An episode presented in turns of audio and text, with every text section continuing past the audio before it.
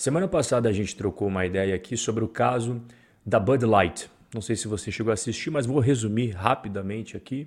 A cerveja americana, ela acabou criando um anúncio, um comercial que acabou ocasionando problemas tanto com os conservadores quanto os progressistas. E o principal ponto sensível dessa questão foi que eles enviaram uma lata para o artista transgênero e essa lata tinha como objetivo a comemoração do aniversário, a data em que houve a mudança de gênero daquele artista. Isso não teve uma ressonância muito boa com o público consumidor da Bud Light, que eu demonstrei no vídeo, que é em sua grande maioria das áreas rurais norte-americanas, do, dos estados mais conservadores e também o público majoritariamente masculino que tem preferências como futebol americano, UFC, coisas de cowboy. E agora nós estamos com o caso Bud 2.0.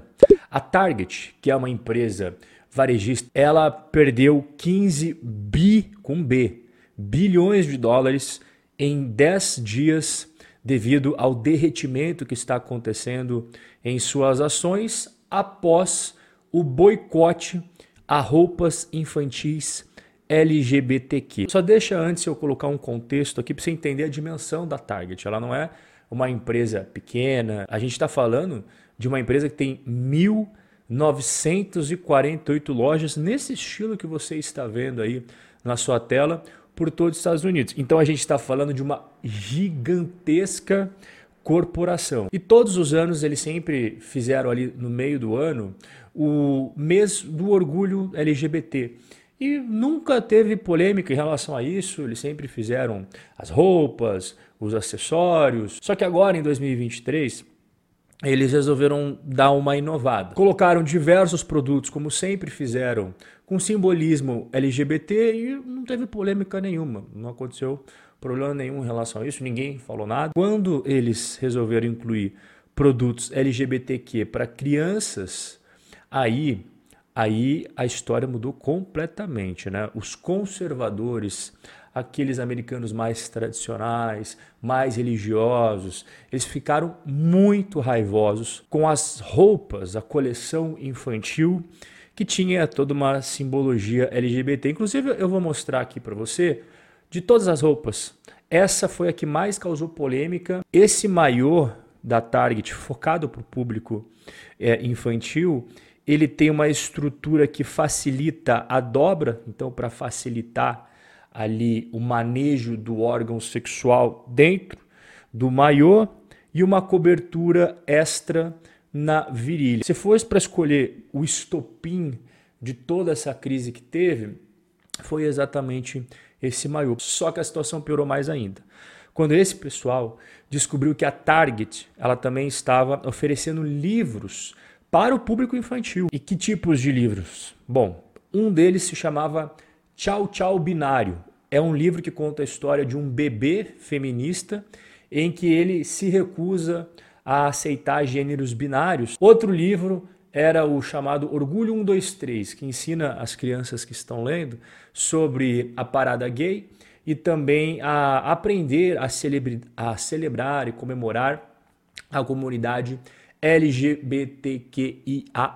E para finalizar a sessão de livros, teve um chamado Eu Não Sou uma Garota, que narra a jornada de uma garota que deseja ser menino. Se já tinha lenha na fogueira com aquelas roupas polêmicas que eu mostrei para você, após o livro, jogaram gasolina na fogueira. E o resultado foi o quê? Tanto no mundo online quanto no mundo offline, treta e problema para cima da Target. As redes sociais foram abarrotadas de americanos conservadores postando contra a empresa de forma bem incisiva. E teve alguns mais exaltados que não ficaram só no mundo online, não. Eles foram até as lojas da Target ameaçar fisicamente os funcionários. A Target teve que fazer uma reunião de emergência para tentar contornar essa situação e eles decidiram que em estados mais conservadores, onde estava tendo mais problema, eles iriam pegar essas mercadorias do orgulho LGBTQI para longe da, da frente da parte da loja. Eles iam colocar para uma área mais escondida, né? que só quem vai até o final lá queria ver. E por que isso? Justamente por conta das ameaças. Eu resolvi, inclusive, dar uma olhada nas redes sociais para ver o que, que os americanos estavam falando, né? E eu verifiquei o seguinte: a maioria absoluta dos comentários agredindo a Target, enfurecido com a Target, enfim, igual expliquei para você agora, eles não eram contra os produtos LGBT. Eu não achei nenhum, pode ser que tenha, mas eu não achei nenhum ali que o cara estava enfurecido por existir produtos LGBT. É, na verdade, o que você vai encontrar, se você também fizer essa pesquisa, é comentários contra você colocar produtos LGBT para o público infantil. Então, desde roupas até os livros que eu acabei de explicar aqui para você, dei três exemplos, né?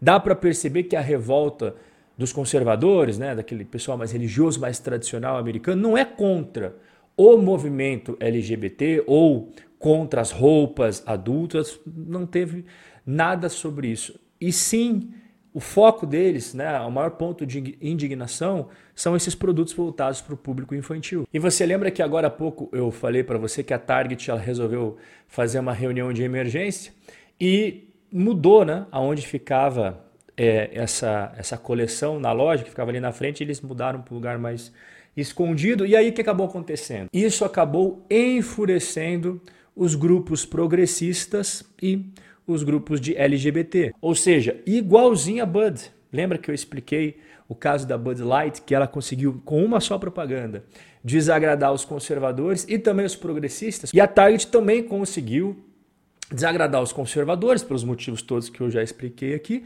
e também os progressistas. Então ela lançou isso daí buscando uma aprovação, uma boa repercussão dentro ali da comunidade progressista, no final das contas ela acabou desagradando tanto a direita quanto a esquerda. Por exemplo, uma das principais organizações LGBT dos Estados Unidos diz que essa celebração em junho aí do orgulho, né, que é o nome da campanha da Target, na verdade é uma fraude. Estamos vivendo numa era em que as empresas estão arriscando nas suas estratégias de marketing, inclusive na sua linha de produtos, e está tendo uma repercussão gigantesca, só que é uma repercussão não positiva. Você perceba, no caso da Bud, ambos, tanto a esquerda quanto a direita, os, os conservadores quanto os progressistas, saíram insatisfeitos. E agora, mais uma vez, a Target desagradou tanto o pessoal mais tradicional, mais conservador, mais religioso, quanto os próprios progressistas e os grupos de LGBT, que eram exatamente esses dois últimos grupos que eles gostariam de agradar fazendo essa campanha. E o grande medo é que